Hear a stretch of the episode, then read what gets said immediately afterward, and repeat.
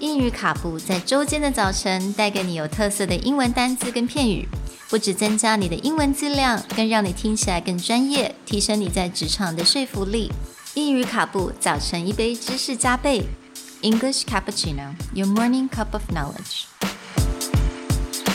Good morning, everyone, Good morning. and welcome back to English Cappuccino's week on decrease.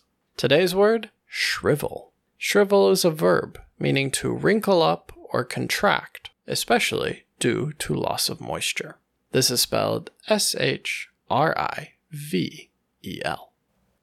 那今天的单字 shrivel，它在中文的意思也就是这种枯萎啊，和干枯，或者是当你枯掉的时候那种皱在一起的那样的感觉。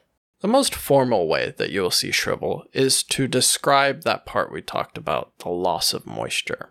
So, for example, if you're making a raisin, a grape, if you remove all the moisture, will shrivel up. It will become that tiny little raisin. 所以通常我们是用来形容，比如说一个果子啦，水果嘛，像 grapes，形容我们的葡萄变成葡萄干，你就会可以想象那个样子，从圆圆的到成变成就是这样皱在一起，很干枯那种感觉。So I know that we could, from that image, I can also imagine when someone grows older, they shriveled, right? Yes, they will usually describe he's looking old and shriveled. A lot of wrinkles, kind of Yeah. hunched over a little bit. But one of the reasons that people like to use the word shrivel is because it immediately creates an image in your mind. That image of going something very smooth and round of the grape to something kind of wrinkly and ugly. So you'll hear this in business where people will describe, for example, the budget. The headquarters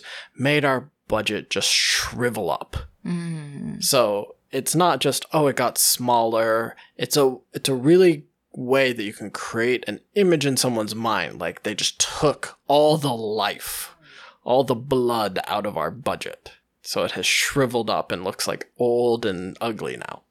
所以它真的是可以让我们这种去想象那种很有画面的感觉，就是从非常饱满的东西变成皱在一起，很干枯。 Right. So oftentimes you'll hear people just use that shrivel to create the image in someone's mind and to describe something as not getting worse, like getting so much worse it becomes ugly and gone. Between yesterday and today's word, a little bit negative, but starting tomorrow, we're going to jump into some more interesting and positive ways to say decrease. Talk to you guys tomorrow. Bye. Bye.